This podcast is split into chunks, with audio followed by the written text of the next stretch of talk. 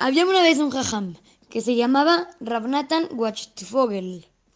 Él se ocupaba de que se quede la buena conducta de los que iban a estudiar a una yeshiva. Por lo general, a una yeshiva iban a estudiar señores ya casados, pero también iban algunos muchachos. Rabnatan se había dado cuenta que uno de los que iban a estudiar y a decir tefilá estaba llegando tarde y algunas veces ni siquiera llegaba para llegar directamente a la hora de los estudios. Entonces, le informó lo que pasaba al Rosh y tomaron la decisión de hablar con él personalmente del asunto. Me sorprende que últimamente estés llegando tarde al Minyan de las mañanas, comenzó diciendo el encargado Rabnatan. Tú eres uno de los más dedicados estudiantes de nuestra yeshiva. El joven, el señor, contestó, yo realmente quiero llegar temprano todos los días, pero cada mañana, antes de venir a la yeshiva, tengo que ayudar a una mujer, madre de muchos hijos pequeños, que no puede atender ella sola. Tiene dos gemelos casi recién nacidos, otro niño de un año de edad y le sigue una niña de dos años. Aparte, esa mujer está embarazada. A veces tengo que cambiar a uno mientras el otro llora y tengo que prepararle la leche. A una niña poco mayor hay que mandarla a la escuela.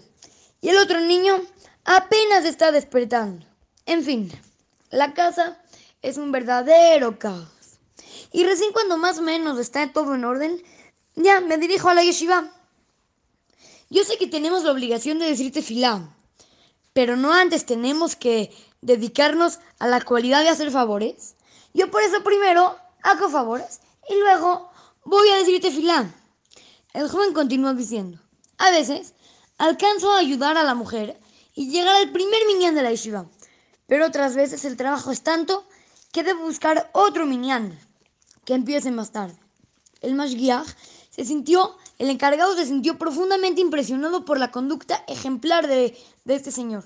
Su extrema sensibilidad por el prójimo era algo impresionante.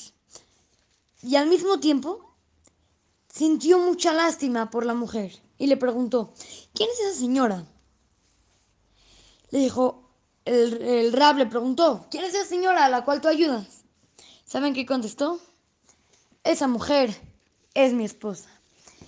De aquí podemos aprender el, el hacer favores y ayudar al prójimo no solamente es afuera, en los lugares de que son extremos a, la casa, no, no, no que, que son externos a la casa, no, no, no, para nada.